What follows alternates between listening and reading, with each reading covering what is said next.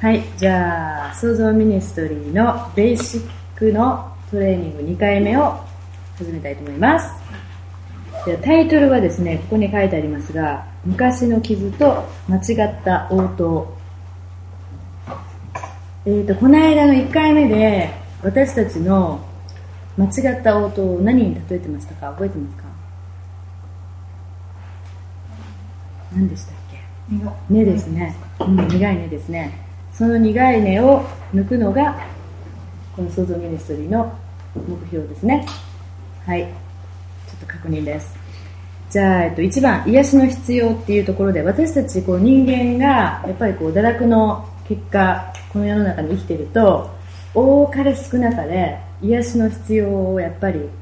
みんな握って生きてるっていうところをちょっと聖書的にそれがえ私必要絶対ないわって思ってる人もいらっしゃるかもしれませんけどそういう人はすでにその時点で嘘を信じてますので聖書でどういうことを言ってるかっていう土台を見ていきたいと思います。例えばですね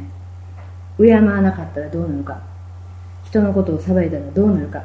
これはそのいや私はそれ信じませんっていう人がおるかもしれへんけど聖書に書いてありますので神様信じてようが信じてまいがこれはまた真理なんですね。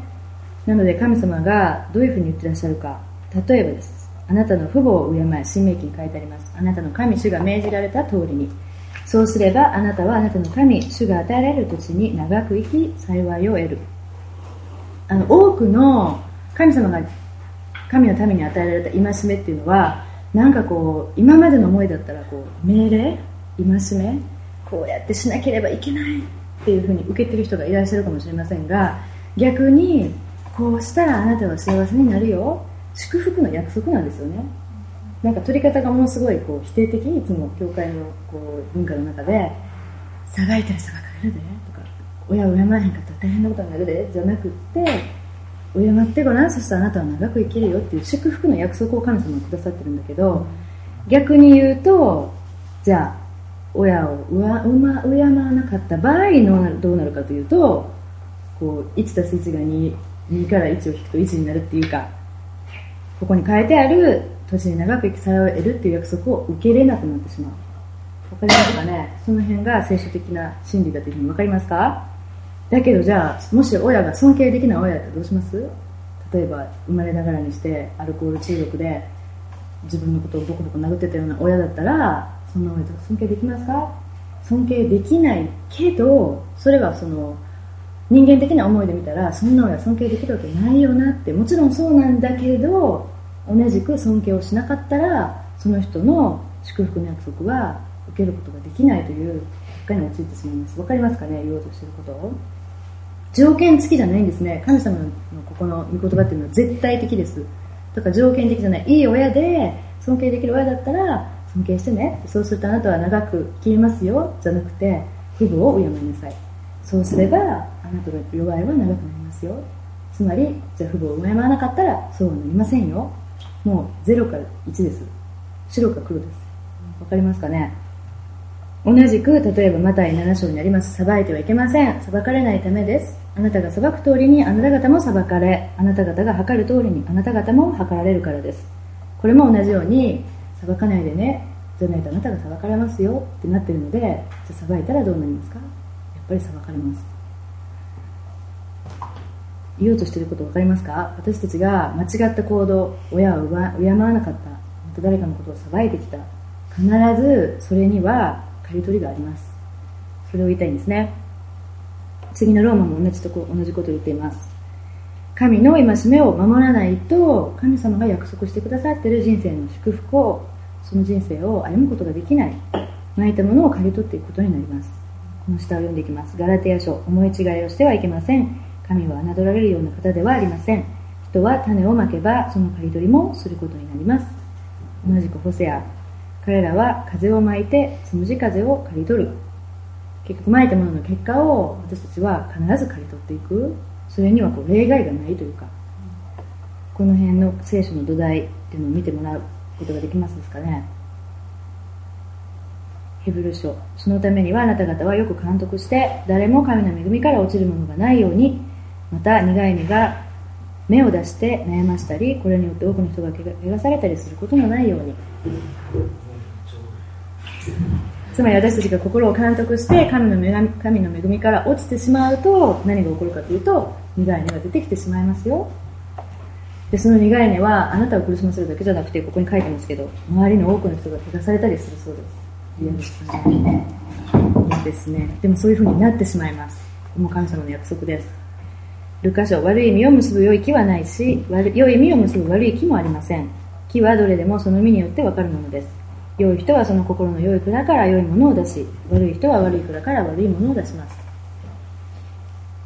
はい、創造はイエスをその人の痛みのところへ招き癒しをもたらすことと同時にその人を告白許すこともそうですね。悔い改めまた嘘を縛る。これが何でした？間違った音？取ってきた間違った音？つまり根を結んでるその部分に導きその人を解放することです。今までのところいいですか？ということで私たちはみんな多かれ少なかれ癒しの必要を持って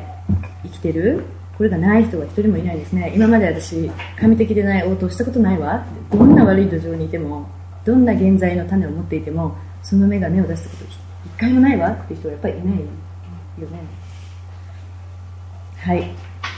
じゃあそのことを踏まえた上で私たちが、え生前から生まれる前から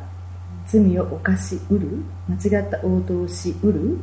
つまり根を張りうるという事実を見ていきたいと思います。これ聞いてそんな信じられないわ。生まれたばかりの赤ちゃんは無罪よって思う人いらっしゃると思うんですけど聖書はどういうふうに語ってるかそれを見ていきたいと思います。今あの人の霊精霊様の霊じゃなくてこの中におられるあの神様の霊ではなくて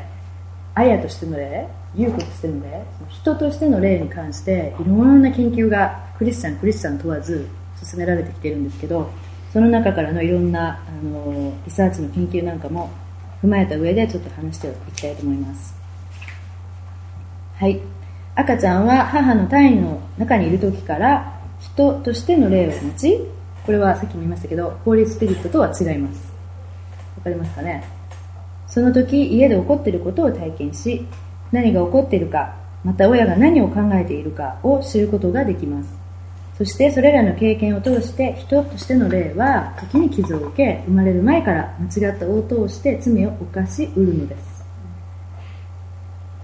はい、ここでのポイントはその人の霊っていうのが生まれる前から赤ちゃんの時から体の中にいる時から罪を犯しうる犯してない人もいますけど犯しうるという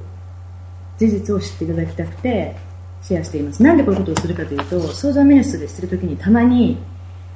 すごい思い出に返される時があるんですね。その人の、人間っていうのは、霊と、魂と、肉体でできてますよね。それ皆さんご存知ですね。3つの部位というか、3つで出来上がってます。で、こう、こけてすりむいて痛いのが体。で、あと心に傷受けて悩んで、例えば、何？ディプレッションって何？うつ病になっちゃうのは心、魂が痛んでますよね。それと同時に、霊が痛む。ちっちゃい時に受けた傷、また大きくなってもいいんですけど、人の霊としての部分が傷を受けて、本当に囚われ人になってるっていうパターンもあるんだけど、それはなんで、わかる、なんでそれ霊と魂とどう違うのって思うかもしれないですけど、ある人の霊で、本当に1歳半ぐらいの時の思い出に返された人がいて、それも神様が知らせてくださらないと絶対思い出せません。その人はあの人間の脳みそが記憶としてのデータを貯蔵しとけるのは大体たまに2歳未満の人もあるみたいだけど多くはやっぱり2歳半から3歳以降の記憶っていうのが貯蔵されていくそうのね脳みその中で。それは人間の思いね魂。だけど霊は私たちのお腹の中に体もまだできてない。卵と精子が受精した瞬間から私たちの霊はもうそこに命を持って宿ってます。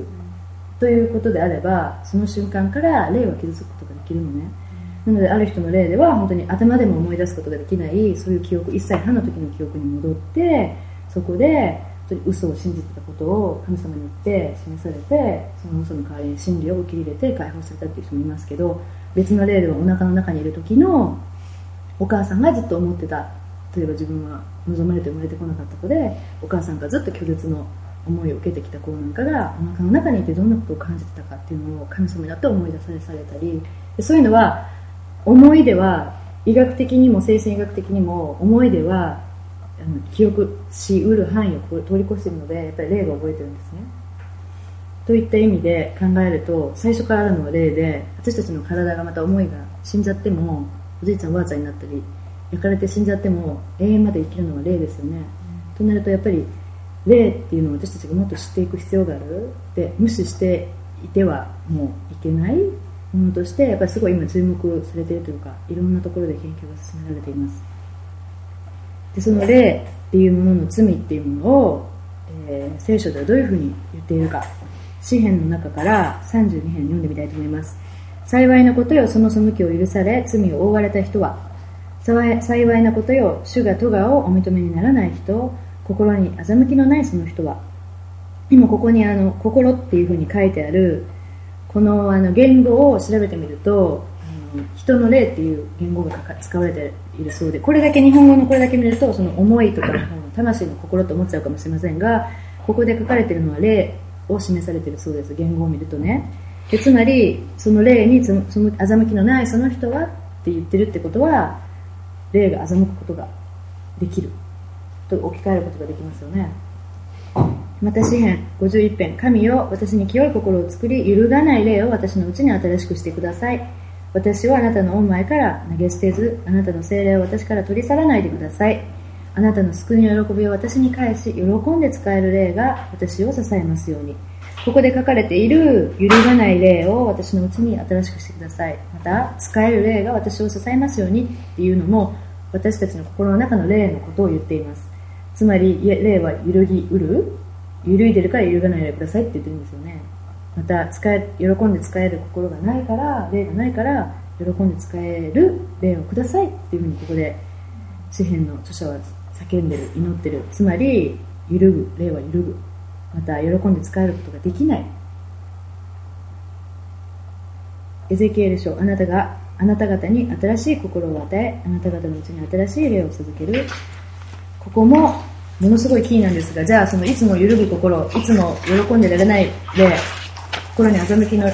ある霊を持ってる私たちはどうすればいいんだ、じゃあ、点々点じゃなくて、私たちの霊はいつも新しくしてもらえるんですね。これは精霊様と入れ替えてもらえるという意味ではなくて、私たちの霊自身が神様によって新しく作り変えることが可能である。求めるなら、だからチャンスがあります。ということです。希望があるということです。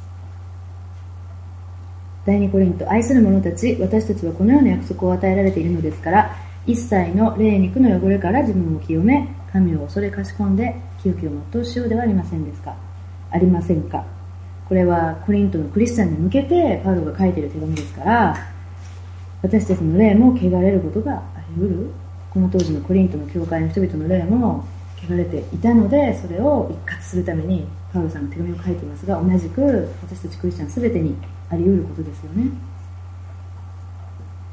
はい。でその汚れ汚れ罪っていうものが実は生まれる前からも可能であるということを聖書がはっきりと語っています。イザヤ書にはこういうふうに書いてあります。あなたは聞いたこともなく知っていたこともないずっと前からあなたの耳は開かれていなかった。私はあなたがきっと裏切ること母の胎にいる時から背くものと呼ばれていることを知っていたからだ。これも神様がイスラエルの民に向かって言われていることなので私たちが例外とは言えないんですね。詩篇悪どもたちは母の体を出た時から踏み迷い偽りを言い者たちどもは生まれた時からさまよっている。で赤ちゃんを見て多くの人は本当に罪がないものと思うかもしれないけど実はそれと精霊が語っている聖書が語っている真理とは相反することもある。という事実をぜひ知っていただきたい。これはなんかこれ聞いて気分悪くなる人いないですか？私は死にたくないわって思うかもしれないけど親になったらあの嫌でも分かりますね。もう誰が教えたんって初めてジェイクが嘘をついた瞬間。うんちしてんのにね。うんちしたやろ。誰が教えたん嘘つくんって。まだあれ親も言われへん万ぐらいしか言われへん時から嘘つくのは誰にも教えられへんでも。できんよね。だけど嘘をつかないことをごめんね言うこと人のこと許すことそういう神様から言われてるその精霊のみになるものはやっぱ教えて引き出さないとなかなか自然に出てこないのが残念ながらやっぱり人間の中にある罪というかの結果あと実際の事実ですよね。これ反論する親います？いやうちの子は生まれた時は無罪だった。ジェシカは無罪だった神様が人間を救ったのに罪がある神様が人間を作った時は罪はなかった最初にアダムとエヴァがエデンの園で神様がこの実からは食べないでねって知恵の実からは食べないでねっていう実から食べる前までは彼らの中には罪っていうのは何にもなかったん、うん、もう栄光で輝いてて服着てないってありますね。裸で恥ずかしいんじゃんと思うけど恥ずかしいっていう思いもないねん彼らの中には。でそれどころか彼らはなんか栄光で光り輝いてたんだってね。もう神様の栄光をそのまま反映させてそのまま表してたから光り輝いてても見えないんだって。ぐらい罪がなかった？でも神様は人間にこの木から食べないでねって言わなきゃいいやん。最初から。それやったら。でその知恵の木をどっかアダムとエヴァは届かないとこに隠して守ってずっと神様と裏切らないようにしとけばよかったけどわざわざチョイスを与えたのね人間に。それは何でか？彼らが神様のことを愛すからこの木から食べないとこって選んでほしかったから。でも彼らはそっちじゃなくて神様みたいになろうって悪魔のささやきの方を信じてそんな賢くなれるんだったらってやっぱ選んじゃった。その瞬間から人間っていうものの中に罪が入っちゃ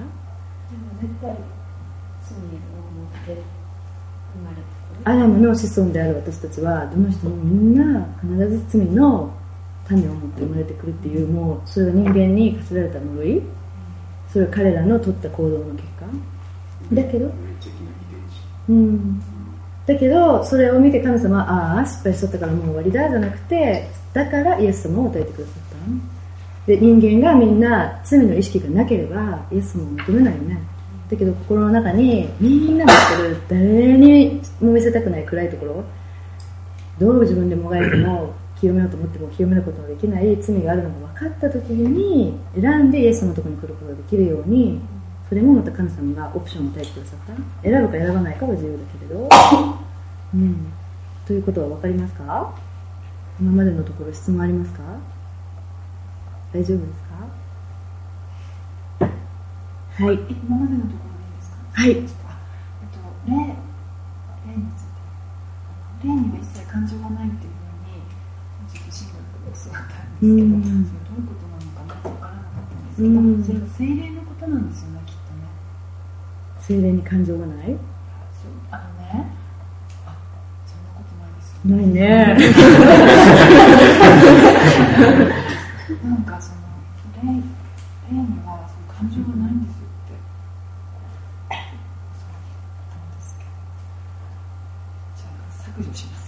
削除しな、ん。かこう自分が感情的になっている時は、完全にもう精霊様と一緒じゃないん。だなっていうふうに、そう判断してたん。ですよ、すいません。新しい啓示が今与えられたようです言ってみてわかるみたいなね。うん口に出してみてえ？って。今なんか答え言う前に自分で悟られてましたね。はい。感情ありますよね。ねいけないことって教わりました、うんでもその感情って神様が与えられた感情ですよね私たちに、ね。うん。なんか詩篇なんか見てるとありとあらゆる感情がぶちまけてありますよねビル・ジョンソン氏がよく言うね自分で落ち込んでる時自分が嫌な時なんかこうポジティブに考えれない時は詩篇どこでもいいから開けて今自分が感じてる嫌なのと同じとこが出てくるまで読むんだって。でこれだこのムカついてるのはここだと思ったらその前後を読んでダビデがどうやってそれを神様に持っていって神様とのやり取りの中で本当にこう取り扱われてるかを見て自分でもそれをやるんだって、うん、でそれダメなもんだったら多分聖書に載ってないと思うこういうの感じたらダメだったら、うん、でもその葛藤のただ中で神様は私たちにそれを持ってきてほしいと絶対思われてますよね、そうですね感じちゃうんですね。うん、感じることは間違いではないと思います。ただその感じ方によってその感情によって例えば怒って人を裁くとか許さないとかってなってくるとさっきの誤った応答に行ってしまうのでそうなると今度根っこが生えてきますよね、うん、イエス様もカッって言われましたよね。ね。はい。こんな顔はしなかったかもしれないですね。今の改めます。オーディオよかったはい。体に命を与えるのはつまり霊なんですね。体ができてない時から命は霊を持ってもうあるんですから体の中で小さな体が育つのは実は霊が命を与えているからなんですね。ヤコブ書にもこう書いてあります。魂を離れた体はもう死んだものと同じだと。はい。ということで体の中のベイビーは生きてるんですか？死んでるんですか？体の中のベイビーは人間じゃないから殺してもいいとかいうプロアボーションの話ありますけど人間じゃないんですか？人間ですよね。もうれっきとした霊を持って神様からもらったその息吹を持って生きてますよね。というのはその霊が胎児に命を与えているからですよね。まだ手はできてないかもしれません。脳みその半分ぐらいしかできてないかもしれません。精神なんて全然まだまだできてないかもしれません。でもれっきとした人の霊はそこにありますよね。生きています。霊は永遠に生きる人にとって不可欠なものです。伝道者には書いてあります。塵は元あった地に帰り霊はこれをくださった神に帰る。霊はつまり神様がここに戻って永遠まで生きるものとしてもともと作られたものなんですね。私たちは人としての霊でもっていろいろなことを理解しています。呼ぶ記にはこう書いてあります。しかし人の中には確かに霊がある。全能者の息が人に悟りを与える。ここの人にっていうところも語源を見ると人の霊にっていうふうにしっかり書かれてるそうですね。で私たちが神様と話している時も実は肉体で話す人もいらっしゃるし思いで話す人もいらっしゃいますけど多くはやっぱり霊で話してるんですよね。こう霊の耳で聞いたり霊の目で見たりじゃないですか？どこ使って話してます？神様と。だって目の前に神様いてすんごいあの天国のものすごいエンカウンター。天国に行っちゃった人はそのままこの物理的なところで話してる人もいるのかもしれないですけどそれは私まだ味わったことないですけど。やっぱ多くの場合は霊のあっちの世界ってやっぱりやってますよね。霊の中で認めにくいけど見えないから分かりにくいけど霊の中でやっぱり神様の霊と話してますよね。私たちの霊が。つまりそのコミュニケーションを取っているのは私たちの霊ついてきてますか皆さん。威厳で語るのもそうでしょ？普通にわーっと言ってるのあるんですか？別に聞いても何の意味分かりませんよね。だけど霊が直接フォーセツさん言いますよね。霊の天敵。威厳で語るのは霊の天敵。思いも肉体もこれを通り越して直接霊に本当に力を与える。励ましを与える。希望を与える。それが威厳で語ること。だけど耳で普通に肉体の耳で聞いたら何それ？って感じですよね、うん、私たちは霊でもっていろんなことを理解していろんなことを考えています。そして時に傷をやっぱり受けています。聖書は人としての霊が経験したことを様々な形で語っています。時にそれは悩み苦しみ恐れる時もあるし憧れてる時もあります。そういうのがいっぱい書いてあります。詩篇の中でも見てくださいまた。で聖書には私たちの霊が証しをするとか歌うとか賛美するとかこの肉体だけだけではなくて霊がそれをするということが書かれています。ルカの中にはエリザベスがマリアの挨拶を聞いた時子が体内で踊りエリザベスは精霊に満たされた。って書いてるところがありますけどね。私たちの霊は実はものすごいアクティブに生活してるんですよ、気づいてるか気づいてないかだけ。あの昔のユダヤ教の習わしで最近それをやってるかどうかわからないんですけどキャロルさんが言ってた話でね。ものすごくなんかいい習慣というか今でもそれが続けられてるのかよくわかりませんけどこれエリザベスがえここのエリザベスじゃないやマリアさんかな？マリアさんもエリザベスもだったのかな？赤ちゃんを身ごもった、えっと、女性？胎児をお腹の中にいる女性はなんか最初の妊娠初期の3ヶ月ものすごく知恵と知識といろんなその知恵にあふれたユダヤ人の年配の女性と一緒になんか3ヶ月その人のところに泊まり込みに行って時間を過ごすっていう習慣が昔からあったんだってユダヤ教には。でそれはなんかやっぱりあのただの習慣と思ってしまえばそれだけやけどなんでそれを進めてたかっていうとやっぱりお腹の赤ちゃんに私たちもよく胎教とか言っていろんなミュージックを聴いたりいろいろする人いますけどやっぱりその知恵のある女性とお母さんが時間を過ごすことの中でお母さんの霊もものすごく養われるしと同時にやっぱり赤ちゃんにどれだけ影響があるかっていうのをユダヤ教の人たちはやっぱり認めてたんだろうね。なのでそういうあの習わしがあるそうです。習慣があるそうです、うん夫婦離れ離れなんかなその時は。お前ねいいポイントですね。聞きます。コースはどこやから行かれたら困るな。3ヶ月も行っちゃうの。ほんまやねほんまやね。でも赤ちゃんの重要なその時期に最初の3ヶ月の重要な時にそのそうやねご主人からできたら言うことないよね。その学び養いそういうものできた言うことないけどご主人はその時どうしてたかまた調べておきます。グッドポイントやね。はいじゃあその次いきます。間違った決断の結果。精神学では私たちは身の回りに起こったことによって形作られると言われています特に最初の6年が大きいそうです。10年でほぼ私たちの人格のほとんどが作り上げられるというふうに信じられています。で真理は私たちがその起こったことに対して取った応答の中には不適切であったものがあるということです。今までのところ分かっていただけますかね。私たちのうちには霊がありどのような応答をすべきか選ぶ能力があります。自由意志が与えられているからね。でこの真理のために私たちはいつも罪の意識を持っているのです。でこれはあの自責の念を煽るつもりで言っているのではなくてこういう状況下にいるということをやっぱり説明して皆さんに理解していただかなければ癒しの必要がないわと思ってしまったら、もうあの先ないですね。ここで終わり。であの皆さんこれ畳に変えてもらわないといけませんから。はい。私たちは罪をやっぱり意識してこそ初めて解放されたい自由になりたいっていう思いが出てくるんですよねだけど意識を感じてるだけでは許されないんですね。やっぱり取るべき応答間違った応答だったら神様の応答と取り替えて最初に言いました根を取るってことをしないとそこで罪の意識から解放されることはありません。なのでそこの段階まで私たちを運んでいくやっぱり使命があるんですね。はい聖書は私たちは新しく作り変えることができると言っています。そこが良い知らせです。じゃあ次に。私たちの胎児の時に、えー起こってる身の回りの状況また胎児の親多くはお母さんが大きいですねが思ってること感じてることを取った行動がどのように胎児に影響を及ぼすか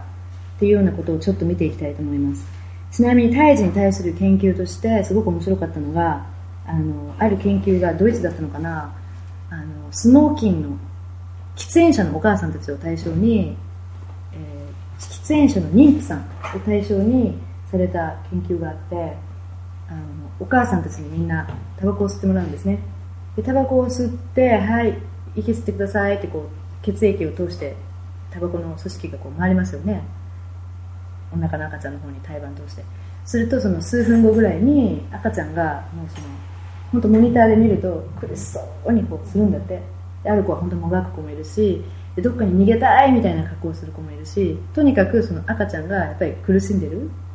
でこれはタバコがやっぱり良くないってこともね証でもあるんやけどそれが言いたいんではなくてその同じお母さんたちに今度はタバコを吸わないで吸ったと思ってくださいって今まさにタバコを吸ってると思ってくださいって言うんです。で同じようにそうしてもらうとタバコを吸ってないのにそのタバコを吸って赤ちゃんがこう鳴り出す同じタイミングでそれが5分後なのか何分後なのか忘れましたけど同じタイミングでタバコを吸ってないのにタバコを吸ったと想定したお母さんの赤ちゃんが同じ反応するんだって。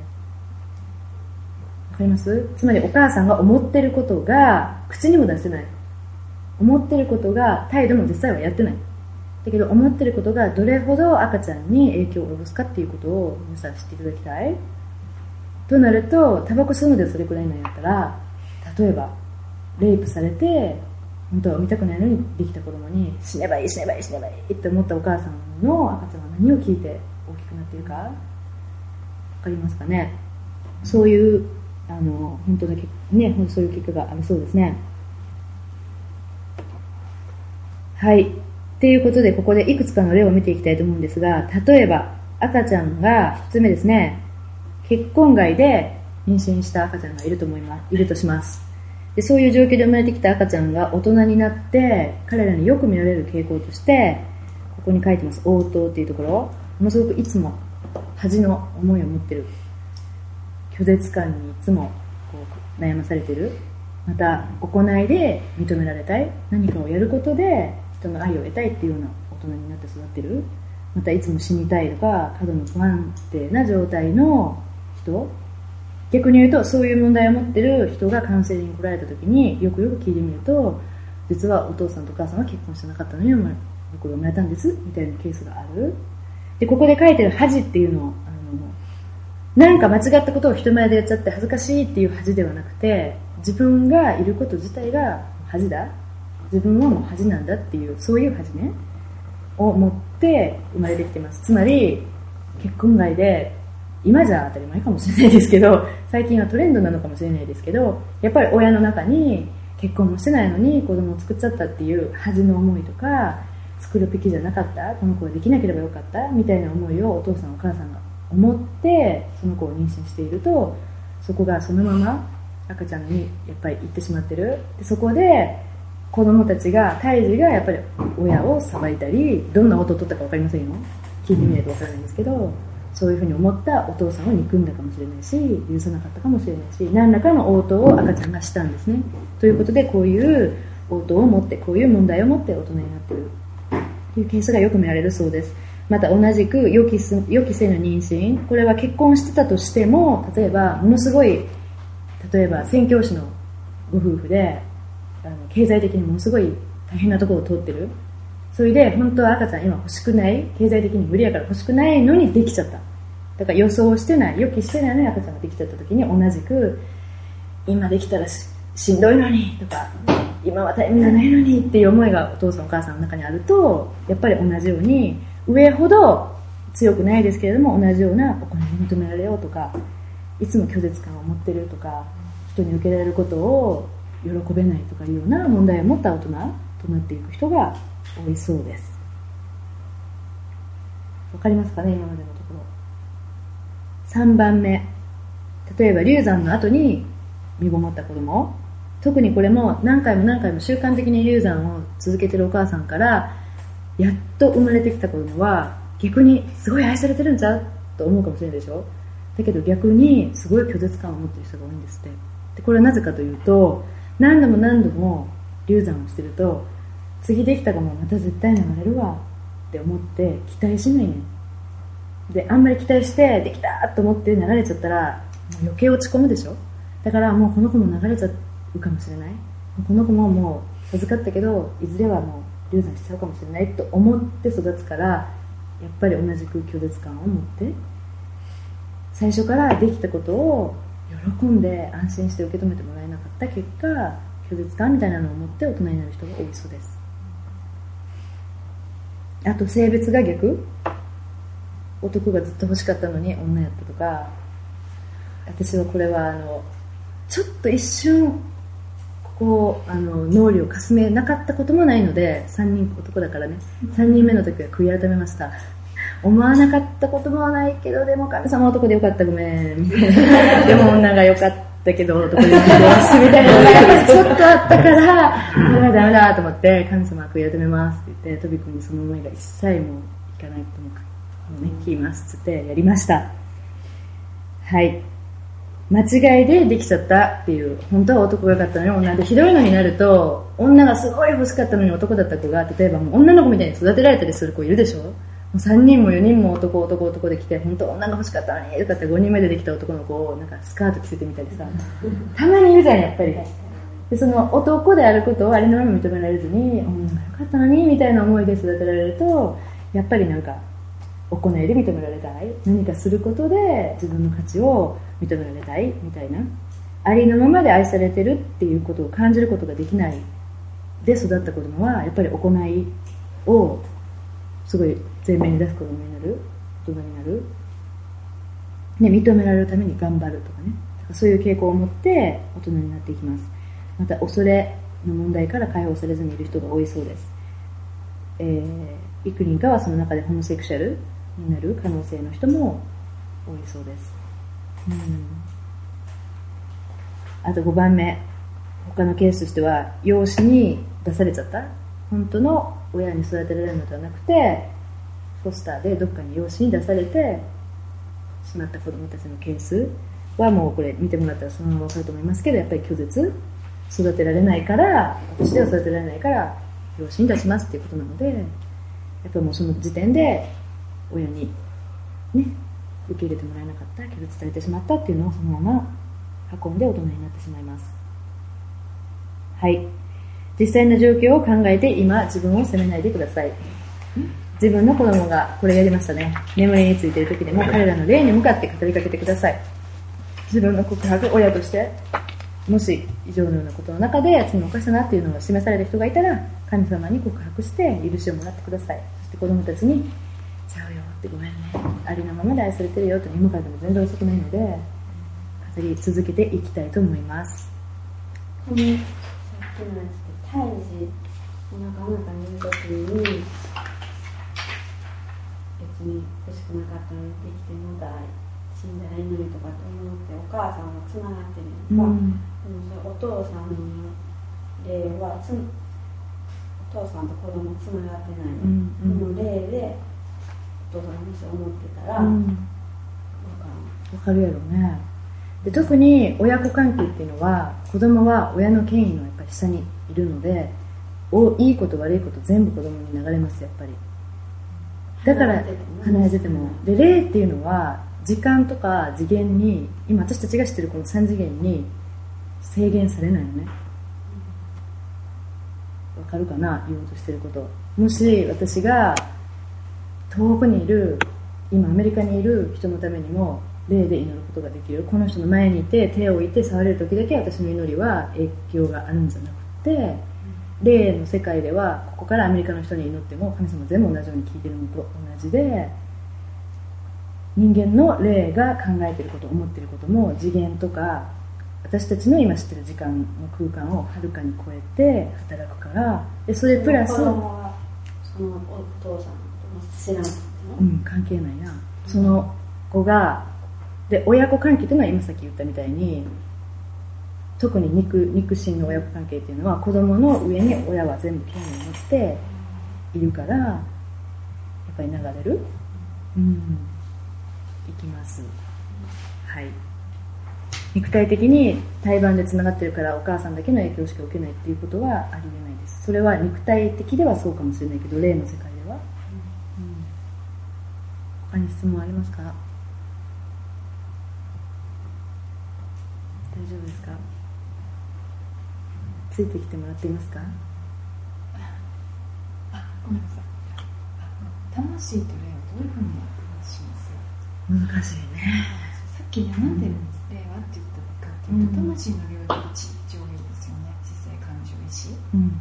すごい私たちが認識できるうん。のは魂うん。で、こう霊においてはそういったものがないっていう説明を受けた時に、うん。すごいああなるほどっていうふうに思っちゃったんですよね、私は。でも、うん。聖書を読むとうん。そうじゃない、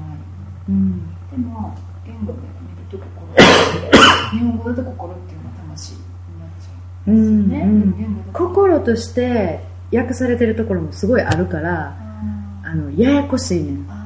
だけどやっぱり語源を見ると霊っていうのと魂と全然違う言葉がやっぱり使われてるらしくてだからやっぱり日本語の聖書英語もそうだけど英語もハートでもまとめられてるところがあってそれがスピリットを意味するところとソウルを意味するところとやっぱあるらしくてその辺がちょっとやっぱりこう聖書って訳してるたんびにねなるべく言語元のものに近いものを作ろうとはしてるんだろうけど、思い違いとかその訳した人の見解とかがやっぱり影響を与える部分ってあるのかもしれないね、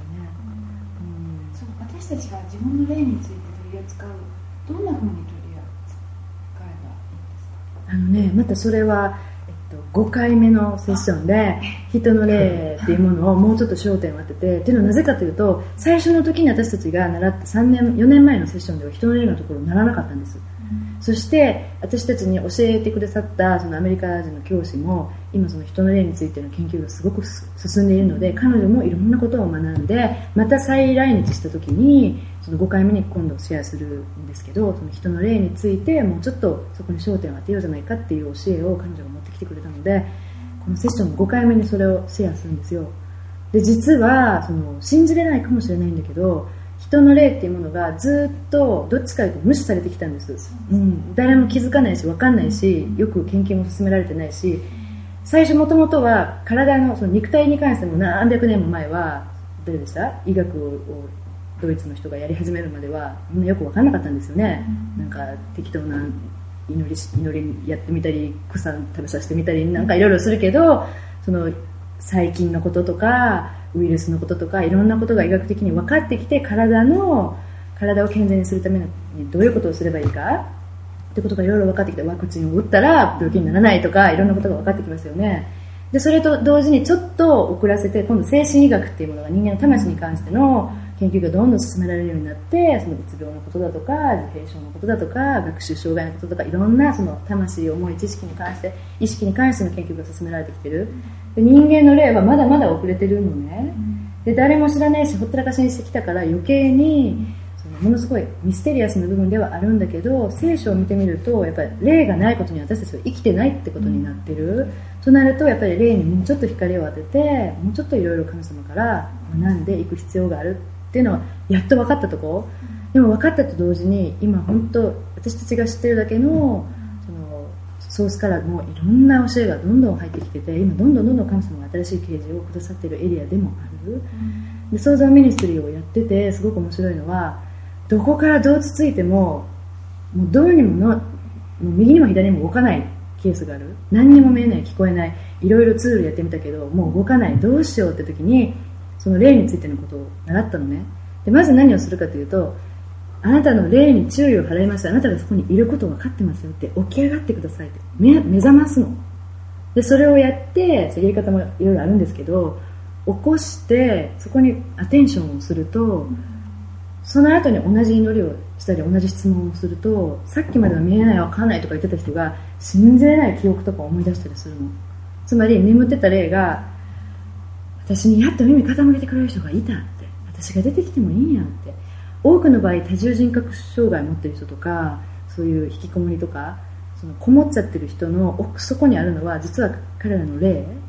霊がいろんな傷とか痛みとかを全部持って奥の奥の奥の奥の方にもう隠れてる。で外で機能してる外人格って言うんだけど外で機能してる私たちは何もないかのように蓋を閉めて毎日の生活をやってるんだけど実はその霊の部分がいっぱいいっぱい傷ともうゴミだめのように思って奥の方でやっぱり隠れてる。で彼らが彼が隠れてないと逆に言うと外人格はファンクションできないのね。傷が大きすぎて。でそういうのをやっぱり引き出してあなたがいたことを認めてあなたが傷を持っててくれたから私はこうやって大人になれたんだっていうようなことをしてその人格同士を和解させたりね。そうしてそこで本当に癒しを受け取る人がいたりなんか話し出すとすごく深いので長くなっちゃいますけれどその辺はもうちょっと掘り下げて今度アドバンスの方で今教えたりしてます。またセミナーをやってます。興味があったらまた、うん、ぜひ時間を取りましょう、うん、だからどう違うのかなってと本当うまいこと説明できないんですけれどやっぱりまず人には霊がある。その霊がどれだけその重要な役割を担ってるかっていうことを言って認めていくことからやっぱりすごくその人間の解放に関して人間の癒しに関しては、うん、大きなやっぱりあの突破口が開ける。のを見てきました、うん、うん、だからやっぱりその部分をないがしろにできないなっていうのもすごく大きいかな、うんはい、でその辺はやっぱり例なので私たちの知識とか思いとかでいろいろ掘り下げてても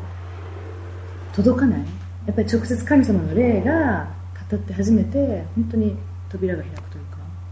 うん、面白いですけど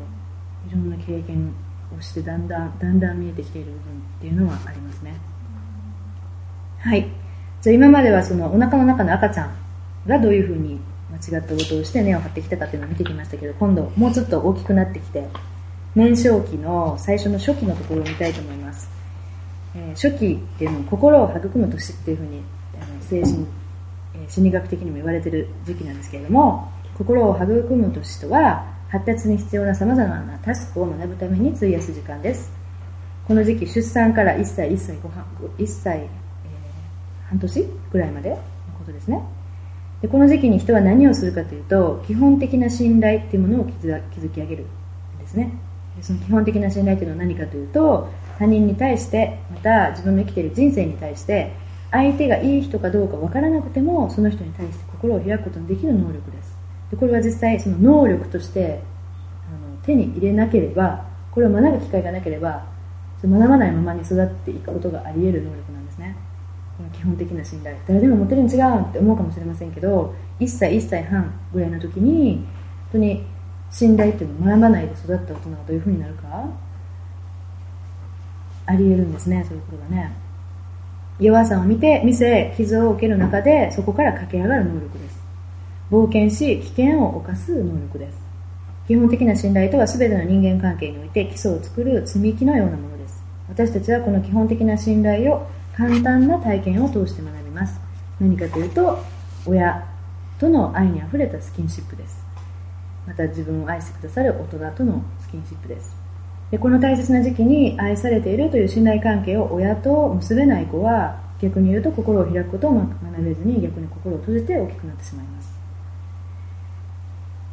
はい、これ当たり前のことのように見えてやっぱりその親自身も傷を持ってるので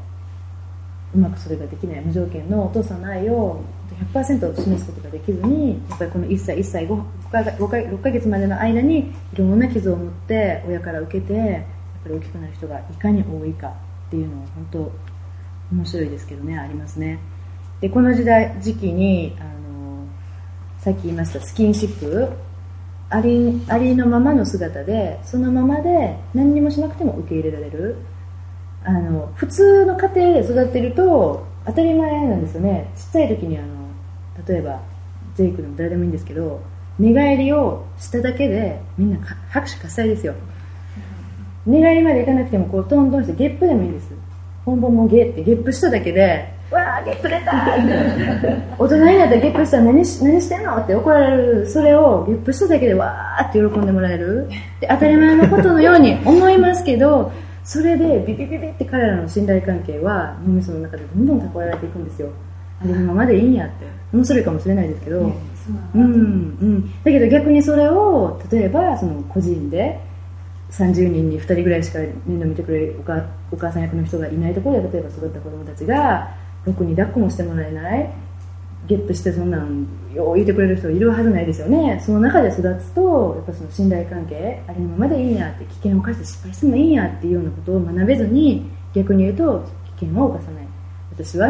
愛されてない。私は受け入れられてないっていう嘘を信じてやっぱ大きくなっちゃう。でそのキャロルがまた面白い上位センターっていう話したの覚えてますかね？あのセッション受けたことある人は前頭葉のどこかに喜び中枢っていう中枢があるんだって脳みその中に。でそこは3歳ぐらいまででもうほぼ成長を止めてしまうそうででそこの喜び中枢っていうのはどういう働きになるかというとそこがいっぱい育ってる子は逆に言うとさっきみたいに危険を犯したり知らないところに飛び込んだり何か逆境に立たされた時にポジティブに考えることができたりそういうそのオーバーカム何かあのなんていうかな？オーバーカムって何？乗り越える力っていうのを持って育つそうなんだけどそこがあんまり育ってない人は逆にそれができない。何か逆境があるとすぐに倒れちゃう。何か一言言われるとすぐに傷つく。危険なんかを犯す犯すどころかいつも引きこもっちゃう閉じこもっちゃうっていう風になるんだけどその喜び中枢っていうところをまずどういうふうに発達させるかというと3歳以上の子供さんを持ってる人はもうそれは無理なそうですけど3歳ぐらいまでで成長が終わっちゃうそうだから何かというとお父さんお母さんの笑顔なんだって。で今ここで例えばトビ君がそこから「マミー!」とかって入ってきたとしますよね。すると私はそのトビ君を見て見るだけで「あー！って笑いましょうやっぱり。自分の子供可愛いし愛してるから。それなんだって。自分が存在してるっていうことが親の顔にスマイルをもたらすんだっていう思いっていうかその安心感というかそれだけでいいんだって。それだけでっていうかそれが必要なんだって。で何かをして上手に英語のテストを100点を取れたからお母さんが喜ぶとかお花のおあのお歌の発表会を上手に歌えたからお父さんが褒めてくれたじゃなくて存在してるだけで親がこんなに喜んでるんだって。僕の存在を私の存在をお母さんお父さんがこんなに喜んでるんだっていうことを彼らが知る。でそれの一番手っ取り早い方法が彼らがいるのを見て笑う。親の顔をいっぱい見せる。であれなんかサドルかなんかが一君がまだ2歳ギリギリだってこうやって笑いに行ってましたけどね。オフレコードがなかったな言っちゃった。はい。っていうことでやっぱりそれを学べた人はいいんですけどみんながみんな100%の方法で学べないとやっぱり歪んでる目を持ってるそういった状態で人間はまた大人になるんですね。でまたその次の第2期こう1歳半から3歳ぐらいの時期心を育む年の第2期。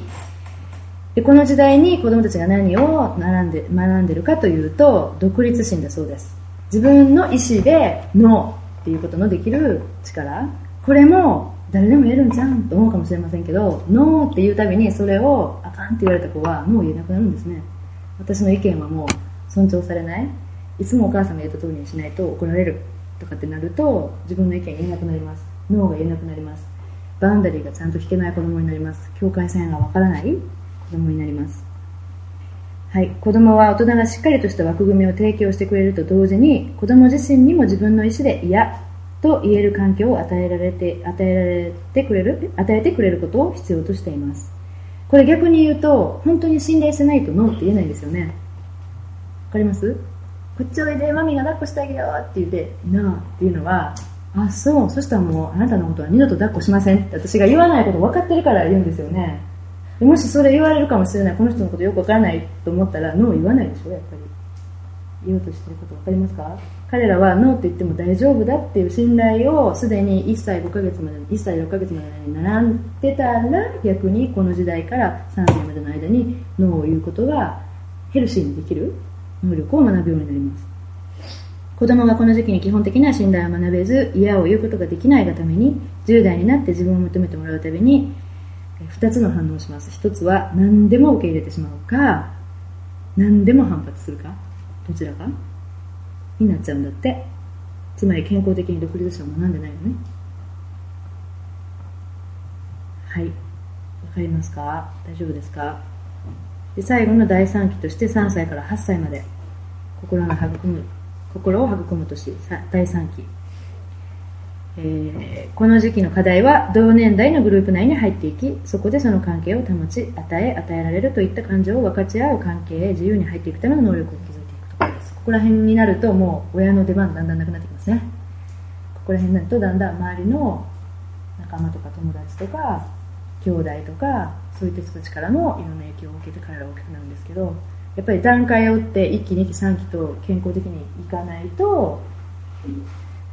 根っこが入るんですね。ということで、えー、私たちが子供の時にどういうふうに傷をつけてきているか、どうやって応答して根っこを張っているかっていうようなことを今見ていきました。で、この後ちょっと、ここまでのところで質問とかありますか？この心っていうのは、うん。で、魂で言ったら、どっちに当たるんですか今のこの心どっちやろうね。両方違う？ねえ。心を育む年。どうでしょう？両方な感じするね。どう思います？皆さん。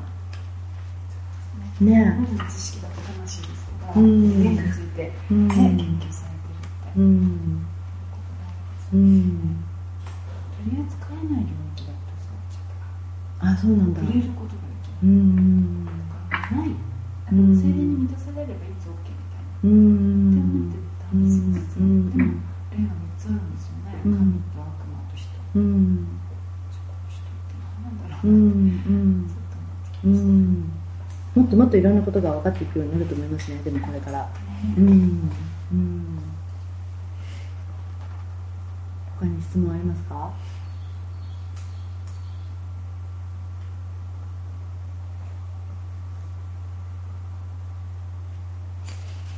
いいですか？じゃあ、この後に、えー具体的に、えー想像のツールをもう一つ紹介したいと思います。前回、お父さんのはしごっていうツールを紹介したと思うんですが、前回参加された方、また参加したくても、あの教えを聞いていただいた方は、この間のそのお父さんのはしごっていうツールと同じほど、えーよく用いられるっていうか、全体的なフレームをこう持っていくのに使うツールの一つとして、これはあのベテル協会の創造チームが作り上げてきてるツールの一つです。で、4つのドアっていうんですけど、これあの、読んでもらったらその通りだなと思うと思うんですけど、うまくまとめてるんですね、彼らは。人間がやっぱりこう敵にアクセスの扉を開けるいろんな方法を通して開けるんですけど大きく分けてその扉がやっぱり4つ分かれてる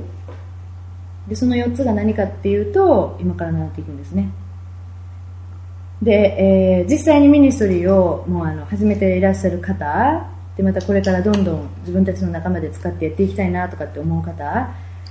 であの実際にミニストリーとしてやらなくても私はやっぱりこの創造のツールっていうのをもうクリスチャンであれば誰でもに知ってもらって毎日の生活の中でもう友達と会うたびごとに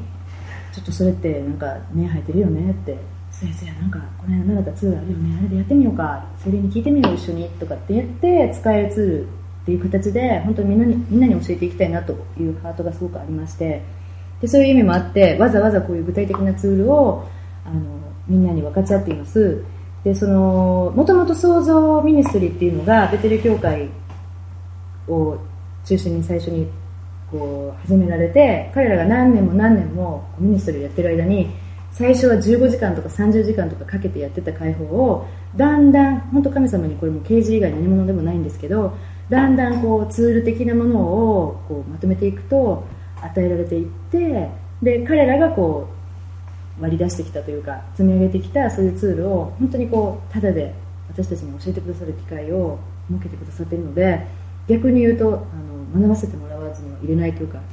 でその中でやっぱり日本人の日本特有のというかそういうものも絶対出てくると思うのでいろいろ学んだ中でみんなのこうツールベルトの中にいっぱいツールとして入れてもらってで実際使ってみてこっちよりこっちの方がいいやとかちょっと改善したりそういうことをどんどん一緒にやっていきたいなと思ってます。なんかこのベテルあ創造ミニストリー自体がこういう方法でこういうやり方でこういう資格を持ってこういうセミナーを受けた人だけこうやってやってねっていうようなセミあのミニストリーではなくて本当とにかく私たちが今まで託されたものはこれよっあげるわ。ここからあとはあなた方でやってね。みたいな。すごいそういうあの流れがあって。なので本当自由にさせてもらってるというかその分あのいっぱい励ましももらってるし教えてもらってるんですがここから先はマニュアルはあなた方が書いてねっていう感じであの教えてもらってるんででその中で自分も学んでみてまた実際に使ってみてものすごく効果的だなっていうかこれは誰でもまず突破口を開くのにいいなというものから順々にあの教えていってます。でこの間のファーザーラダー。お父さんのはしごっていうのはその一番大きなやつで。でその次に皆さんに分かち合いたいのがこの4つの扉っていうツールです。であの創造ミニストリーに最初来られる時にこういう問題がありますってもうどれだけ頑張ってもこの中毒症からどうしても解放されませんからこれを取り扱ってくださいみたいに具体的に来る人の場合はいいんですけどあのとにかく具体的な問題は見えないけど神様聞こえないんですよとかやっぱり私の中に同じ問題を何回も何回もどうどうどうどう曲がって堂々巡りしててそこからいろんなことやってきたけど解放されないんですよって。もうどうしていいか分からないんですけど何か助けてくださいみたいなような人が来るときにやっぱり逆に言うとどこからついていいか分からないときに効果的というかなツールだと言えると思います。またセッションの取っかかりでも最初から一つずつこのドア開いてるこのドア開いてるこのドア開いてるこのドア開いてるって4つやってみるっていう方法もあります。でもあのそ創造チームベテランの創造チームも言ってますがあくまでもこれツール。で私たちはツールを持ってるけど神様に聞いてどのツールを用いるかどうやって用いるかこれを全部やってファーザーラダーもやって、はい、次習ったツールもやって全部ではい終わりですっていうようなことで解放はなされません。やっぱり一人一人のパターン全部違うしその時に神様を見て見せてくださる方法っていうのはやっぱり一つ一つ敏感に聖霊様の導きに任せてやっていかないとあのツール使って終わりってことになるので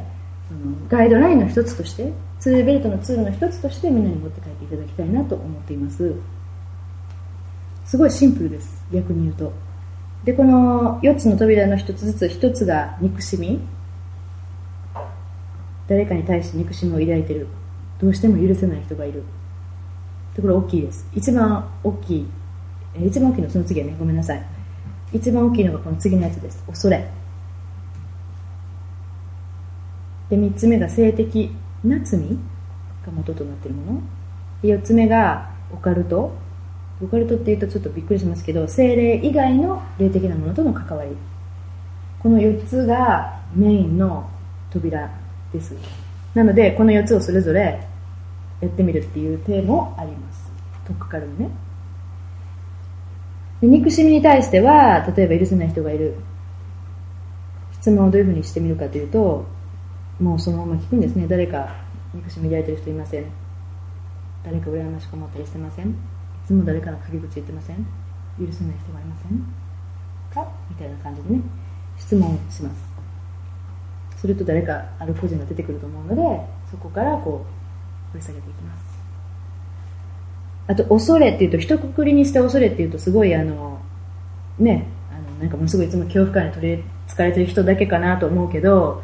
あのここに見てみると、恐れが元となっている感情っていうのいろいろあって、大きいのはコントロールすること。で、これコントロールするのはどこが恐れ関係あるのと思うかもしれませんけど、コントロールされるのが怖いから先にコントロールしちゃうんですね。だから人に制制覇される、支配されるのが嫌だっていう恐れを持ってる人が自分がまず戦う、攻撃的になる。だから怒ってる人ほど逆に恐れのあの扉開いてる人多いんですね。だから恐れてるからいつも怯えてる不安、絶望感とかだけではなくて逆に怒ってる人、人をコントロールしようとする人、怒ってる人も恐れの霊にすごくとらわれてる人っていうことが多いです。こう絶望感っていうのはどこがそれ恐れかなと思うかもしれませんけど、あの期待しないことですね。どうせ裏切られるのが分かってるから、最初からもう期待しない。こういうのも恐れの扉開いてる人です。諦めてる人。で性的な罪はもうよく分かりますよね。神様が祝福しますよって言われた約束で作られた結婚関係以外のいかなる性的な行為、会員と呼ばれるものですね、せあの聖書的には。それは自分に全然罪がなくてレイプされた場合も残念ですけれども含まれてしまいます。また、えー性的な中毒とか自傷行為っていうのも含まれます。こういう問題を持ってきている人はもう明らかに最初からどこの扉開いてるかいうのが分かりますよね。その辺からまず突破口を開いていきます。で、あとは、えーオカルト、精霊以外の霊的なものとの関わり。これはあの、チェンジングライフでもリストやりましたよね。いろんな。あのー明らかに何々新興宗教に親が行ってたとか、こんなところにあの昔は所属してたとかっていうことが明らかに分かる人は簡単ですけど、あのーちっちゃい時に遊び半分でやってたポックリさんとか、なんかキューピッドさんとか、ココックリ、コックリさん。コックリ死んだら、コックリさんね。スコーンコックリさん、ごめんなさい。コックリさんとか、キューピッドさんととか、とにかくそのなんか面白半分みんなやってるんですよね。そういうこと全然霊的とも思わずに。だけど明らかにやってた時の自分を思い出すと、なんかあっちの世界のなんかとこうチャネリングをしてたみたいな部分ありますよね。で、そんなんなんかは、やっぱり神様の霊じゃない、聖霊じゃない霊とやってるので、このオカルトの霊にやっぱり心開いてる、扉開いてる部分に入ります。で、この辺ですごくあの気をつけていただきたいのは、あの、もう創造ミニストリーの基本となっていく部分なんですけど、あの根掘り葉掘り自分でやらない。あれやったかな、これやったかな、どどこどこのおばあちゃんはどっかの神社に行ってたって聞いたしな、どうだどうだだってやらないで、あの神様に全部聞くんですね。ここのオカルトの霊にもし扉開いてたら何か見せてって言って、神様がその時取り扱ってほしい何かの関わりがあれば絶対見せてくださいます。それが霊的な関わりと思ってないようなものでも、例えばある人はちっちゃい時になんか戦艦ヤマトがすごい流行ってた時で、あの戦艦ヤマトのポスターを自分のお部屋の壁に貼ってでクリスチャンとかなるのもっともっと前です。小学校の時に。その戦艦ヤマトのなんだった？いやなんとかとかいう主人公がいるじゃない？男の子とメーテルとか女の子とか。そのそのフィギュアにお願いしてたんだって。今日も別に神様と思ってないよ。だけど今日も戦艦大和の何々さん見えてる？私が今日あの辛い思いしたの？お友達と喧嘩したの？慰めてじゃないけど本当にそこに彼女はそれを祈ってたとも思わない？今今神様を知るクリスチャンになって祈るってことがどういうことかっていうのを理解してそれとあれが一緒だとも思ってないけどやっぱりそこにある意味信仰を置いて拝んできてた。でそんなことはいろんなもう解放を自分でもやってる方でういろんな取り扱い全部してオカルトの部分はもう全部切ったと思ってたのでそんなのが出てくるとも思わなかった。だけど神様がある知識の言葉を用いてそれをパッと思い出さされてね。そしたらその時にやっぱりオカルトの霊っていうのがやっぱり取りつかれ取りつかれてなっていうのが分かってそれを悔い改めて解放されたんですけど。だからあなんていうのかなもう見るからにこれはオカルトの霊だっていうものじゃなくても神様が絶対示されるのでこう聞けば。その辺をこう根掘り葉掘りやるんじゃなくてポイントはやっぱり神様聖霊様に聞く、うん、っていう形でやっていきます。でこれはあのここに書いてますがせ世代を超えた罪も含みます。なのでさっきなっちゃんが言ってましたけど親がまたその親が何々宗教にハマってたとかどこどこで何をしてたとかっていうのをアクティブにやってったような家系なんかは絶対その流れを子供である子孫である私たちのところには絶対流れてますからまずその世代を超えた流れっていうのを切るっていうこともやっていきます、うん、なのでそんなんも思ってもないんやけどよく考えたらなんかおばあちゃんが何々曲やってたのないの？聞いたことあるわーいうのを思い出しはったりする？でそういうのが出てくるとじゃあそれいらないよねって言って悔い改めて切りましょうっていうふうにやっていったりしますこの根掘り葉掘りしないって中でオカルトの一覧表みたうんうん。あったなそういうのを持って想像です。それは大丈夫だと思う。それもそれちょっとすってくるの忘れちゃったんだけどまた後で皆さんにあの渡します。あの日本に住んでたら習慣習わしとして当たり前のようにやってきてるようないろんなのがあります。でそれもでも逆に本当にそれを見ながらこれもやりましたこれもやりましたごめんなさいとかっていうよりはやっぱこの中で私がまだ気づいてないあなたに悔い改めてない罪を犯してたなら教えてくださいっていう感じでこう読んでいってこれはやっぱり違うなと思うことをこう切ってもらう。これまた後で紙を渡します。初めて想像を受けるそういう会話をしたことのやつとは、うん。いっぱいあるよね全部。あるやろね。それはもうその想像できる。そうやな。そうやな、うん、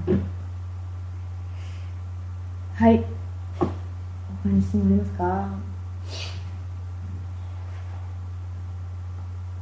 ければ具体的なプロセスとしてはイエス様誰か許さないといけない人がいますか？誰か許さないといけませんか？とか何を取り扱わないといけませんか？あとどのドアが開いてますか？で一個ずつドアをドアを言って憎しみ許せない心のドアを聞いていきますね。って言って誰か許せない人いますか？ドア開いてますか？で聞いていきます。でこれあの聞いてどうなるのって思うかもしれませんけど答えをカウンセリングに来てる人が聞くんですね。で答えを必ず言われますので言われた答えに対してまた質問をかけていきます。で出てきたら何々さんをイエスの皆によって許しますっていうのをその人にやってもらいます。また何々さんは今イエスの皆によって会話します。例えばそのオカルトの霊を持ち込んだ先祖を遡った誰々のおばあちゃんとかだとするとそのおばあちゃんはやっぱり許すんですね。そういう影響下に自分をやっぱり貶めたというか自分の影にそういう霊を的なものを持ち込んだおばあちゃんを許しますというようなことをやっていきます。であと神様真理を教えてください。でここで真理をもう彼らなりの真理を見てもらいます。でイエス様この扉を閉めてください。でそして永遠に開かないようにあなたが封印してください。もうあの思いの中で思い浮かべてもらったりね。でドアを本当に閉まるようにアクションでやってもらったりそれはもう本当精霊が見たあの導かれるようにやってください。扉を閉めるために大きな鍵となるのがやっぱ許しです。で最後に出てきましたが世代を超えた呪いに対してちょっと見ていきたいと思います。家族の中で習慣化しているある行動パターン。なんか知らんけど私考えたらおばも親も妹も私もみんな離婚してるわとか。なんか一回だけやったらいいねんけどよう見たら家族の中になんかこう続けてパターン化してるやっぱ神様の目から見て祝福でない行動パターンみたいなのがある時やっぱり世代を超えた呪いかなっていうのを疑っていく必要があります。離婚アル中幼児虐待いっつも怒ってる。その怒ってるのおじさんと一緒やだなとあれだけどあなたの息子も同じやでその切れるとこみたいな。続けて世代に流れてるようなパターン。貧困の例も。お金いっつも足りひん思いしてはる人とか。あるのになんか満たされない人とか。その辺も自分だけの問題と思ってやってる分その人だけ解放されたらいいんだけどよく考えたらおばあもいっつもこれ言ってたなって。よく考えたらうちの息子も同じやわみたいな世代を超えてパターンが見えるときにやっぱり世代を超えた呪いっていうのが流れてる可能性があるのでそれをこう切っていく必要があります。自分がその同じパターンに陥るよう直接自分の人生にその例を持ち込んだ人を許します。さっきも言いましたけどね。さっきはオカルトの例でおばあちゃんやりましたけどそういった感じでその人をまず許します。自分もお父さんもある中の場合私の人生にその中毒の例を持ち込んだ父を許します。持ち込んだ最初のとっかかりの人を許します。そしてその例に出ていくように命じます。でまた自分がその同じ行動パターンに従って歩んでるならその罪を悔い改める必要がありますね。で自分のことも許してください。そういうことをイエスの皆によってご本人にやっていただきます。でその後同じようにあの10のステップ10のステップじゃない4のステップですね最近はねやりましたけどカウンセリングをしてあげてる人が今の彼女の告白によりその世代を超えた呪いっていうのをもう今イエスの名によっても打ち砕きます。でパーンと叩いてください。もう予言的なアクションとしてね。で上から下に流れたやつを切る。であなたから下にも流れることが一切ないように来ます。で上と下と両方もカットそこから流れる受けることもないし流すこともないように世代を超えた呪いっていうのを切ってください。はい。っていうちょっと具体的なツールも一つだけ紹介しました。ということで今回のセッションは終わりです。あと何か質問とか？この霊の恐れの場合はどういうふうに？質問していく恐れの場合はな。これ具体的にやるといろいろあるよね。もう具体例がないと説明しにくいな。恐れを持っていますかじゃうん、ないね、うん、っていうかもうその恐れこの人は恐れに扉開いてるなっていうのが分かる人っていうのはここにも書いてるようなこういう問題をやっぱり持ってきてはる。いつもなんか恐れあの怒りのスイッチが入るねんとか消えてしまうねんとかでそういうふうになると やっぱりこの人は恐れの扉開いてるなっていうふうに自分がまず把握することが第第一歩よね。このツールを使う部分とかの前に。でやっぱりそれがなんでそうなるかっていうところをやっぱり念に導く例えば記憶を思い起こさせてくださいとか何か真理ではなくて嘘を信じてませんかみたいなのを聞いていったり、うん、一つ一つやっぱり突破口に行くまでの質問をこういろいろ根掘り葉掘りしていかないといけないだろうな、うん。性的なことっうんて、結構言いにくいことあるやん。あるな。ほんなこう多分そうやなって分かる。ちょっと一言で分かったとしても、それ以上に話したくなくて、うんうんうん。ストップしてしまったら基本的に解放っていうのはその人が解放されたいって望まん限りは私たちは無理やりすることができひん。もうなんかうわーって泡引いてもうなんかものすごい悪霊の現れとかになってぶっ倒れてる人とかやったらその人の意思なしに私らがそこでイエスみたいになっててやらないといけないだろうけど、こういう形でセッションとして受けに来ている人の場合はだから最初にこの承諾書っていうのを必ず書いてもらって本当に解放されたくて本当に私たちに託して来てくれますか？来ますっていうことで来てもらうんだけどその意思をだから最初の時点で本当に明確にしないといけない。本当に解放されたいっていう意思があって来てはるってことね。で基本的には創造ミニストリーを受けに来てる人はそれをパスしてきてるはずやけどやっぱりそれ誰にも言いたくないような過去のその罪のこととかあと絶対に許したくないような人がいる人なんかはやっぱり止まる。でこの人のこと許さなあかんなっていうのが出てきてもいや許せませんってなる時もある。でなると悪いけどそれ以上先はもう進めない。でもあなた本当に解放を受けたくて本当に変わりたくて来たんじゃないんですかと。でそれだったらこのここのハードルを乗り越えないと変わらないよって言った上で彼女がもしいやそれでもその人のことは私は絶対許せませんって言ってしまったらもうそこで終わり。だけど許せる力をもらえるかどうか神様に聞いていけませんかって神様にその可能な方法を見せてもらうように聞いていきませんかみたいに促すことはしていくだけど何を言うてももういや許しませんって言ってしまった場合はもう終わり。プラスこの性的な罪なんかにしてもこれ以上は絶対誰にも言いたくないっていうふうになってしまったらそれ以上はやっぱり助けれないよね。だからやっぱり最初の時点で本当に解放されたい。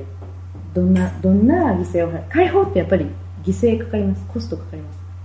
うん、犠牲払って初めて得るものも大きい。でどうでもいい犠牲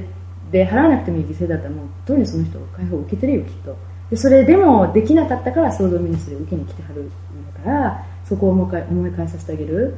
どんな犠牲払ってでも解放受けたくて来たんじゃないのって。それだったらここを一緒に乗り越えませんかってやるけど基本的にはやっぱその人が心開かないのを無理やりにはけっとはできない。でもその辺ですごくキーとなるのがやっぱり知識の言葉知恵の言葉私ある人を実際にその会員の例を犯してた人がいてセッション2回かかったのね。1回では取り扱いきれなくて2回セッションがかかってでも最初からその人会員の例を犯してるっていう思いが最初から来てたの。だけど私がそこであなた罪を犯してませんっていうのを言うたところでその人は絶対心開けへん。けどその人がもうこれは言わんと神様耐えてるわってもうこれは悔い改める時が来たわって思うように持っていく。それをその強制ではなくてそこで鍵になるのがやっぱ知識の言葉。神様でしか分からへんようなことをこんな映画見れたんやけどなんでですかってあるところである人と別に変なことしてるわけじゃないんだけどその人の場合はなんか演奏してはったんだけどそういう映画見れたんですけどどういう意味だと思いますかって私が聞いた時に2回目のセッションで初めてもうこれは悔い改めたと思ったけど人の前では言ってないからやっぱり本当の悔い改めじゃないからここで悔い改めますって言ってその人が涙流してその罪を告白しはったんやけどそれも最初から寛容化してますよねとかって私が言っても何を言うねんってなる。でもその辺をやっぱり精霊様が彼らの心を開くことができる方法をいっぱいいろんな形で教えてくださってそれをいかに私たちがキャッチして彼らが受け取れる方法で言ってあげるかにかかってるかな。でもそれもなんか楽しいよ。うん。自分たちでは絶対開くことができない鍵やからね神様でしでもなんか神様がやられると彼らはそうやなってもうお手上げやなってこれ以上自分で頑張るのやめようって神様のとこ持っていくって思える。うん。基本的にここで書いてることは全部自分でやろうと思ったらできんねん。みんなイエスの権威もらってるでしょ。だからイエスの皆によってちょっと誰々許しますおばあちゃんにしますってやったらそこである程度解放できます。だけどどうしてもできない解放の一つはやっぱり人に言えないって思ってること。人に言えないって思ってる時点でもう縛られてるでしょ？だって。この罪だけは絶対人に言えないわって思ってる時点でもうその人縛られてるからそういうのはやっぱり相手が絶対いる。でそういう意味ではやっぱこう霊的な性的なところの罪っていうのは相手が多いいる場合が多いよね。自分だけいくら言っても、うん。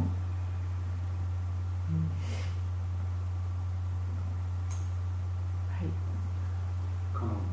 の5番。世代を超えた呪いうんについて、例えば何世代前の罪、うん。分からなかった場合分からなかった場合は分からなくていいと思います絶対見せてくれるでも。神様があの取り扱いたい罪をもし3代4代前のおじいちゃんとかおばあちゃんとかが犯してたらそれもなんかある時に親戚でみんな集まってた時におばあちゃんが昔こんなんやってはったの聞いたわみたいなのを思い起こさせたりだから自分でおばあちゃんなんかやってたかなおじいちゃんとか思わなくても必要があったら神様が絶対その目に導くその記憶とかこの時ちっちゃい時に写真見たわとか何か分かるそのように提示を与えてくださるでそれがあったらそこに行く。それがないのにこれやってませんあれやってませんっていうのを自分たちでやらない、うん。例えば what's it called? Child out, giving birth outside of marriage なんていう今今外考えこれは10世代の呪いを書いてるうんそうねう 10, ん、10世代、うん、10世代まで遡ってって書いてるよね、うんうん、婚外交渉婚外交渉うん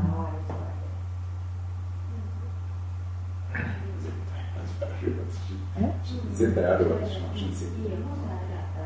でもそれもなんか恐れなくていいと思うよ。でもしそれがあるなら見せて。ってそこで私がもしおじさんおばさんおじいちゃんおばあちゃんで許さないといけない人がいるなら神様に見せてくださいって言ってうんしたらいいと思う。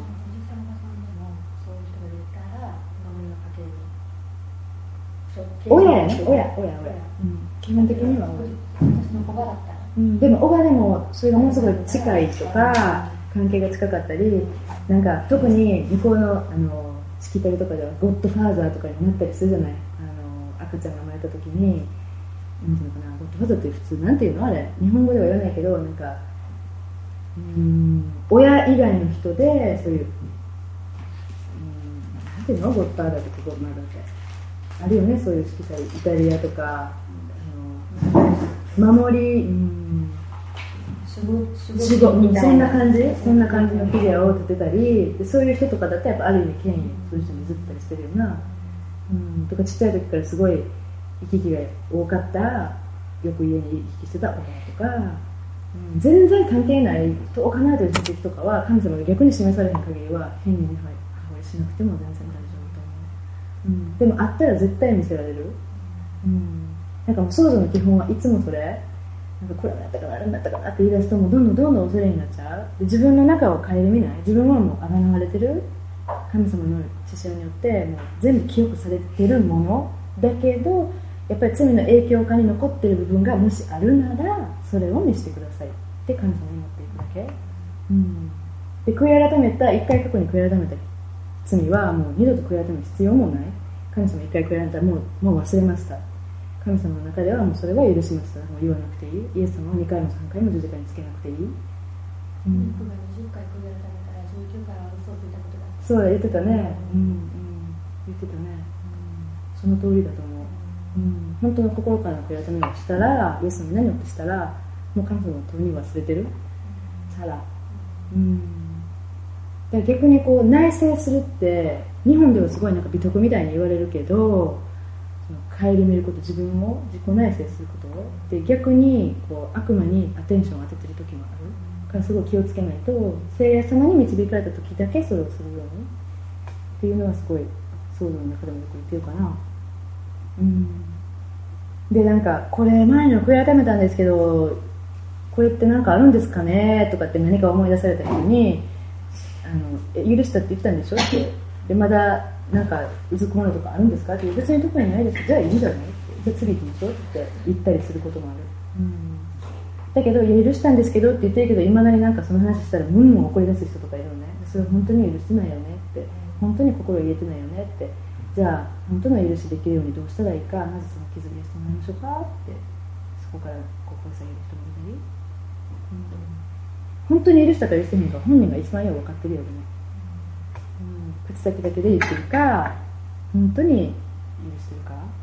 うん、でもやっぱり傷がすっごい深い人は許しますとか言っても許せないやっぱり。まず傷を癒してもらわないと、うん、許しますって言ったことがまた出てくるっていうねやっぱり本当に許してない、うん、許しのあの見極め本人が一番分かってるはずだけどよく言うのはあのされたことが何かあったからその人のことを許せてないわけでしょ？傷をつけられたから。そのことを思い出してその時の感情が蘇るかどうかを聞くのが一番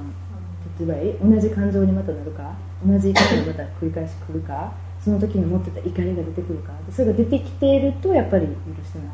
だけどそのことを考えても昔はこれ考えたらムラムラなってたけどもう別に何も思わないわってなったら大丈夫な場合が多い。でもこれもあくまあくまでも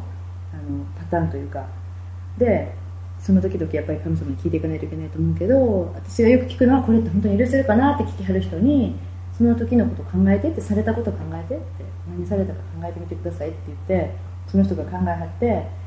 どんな気持ちですか？って言ったら「うんもう終わったことやし許してるわ」ってその人が言い張ったらもうじゃあ大丈夫じゃないですか。だけど許してるはずやのにうんってまた泣き出したり怒ったりする人はやっぱり言えてないね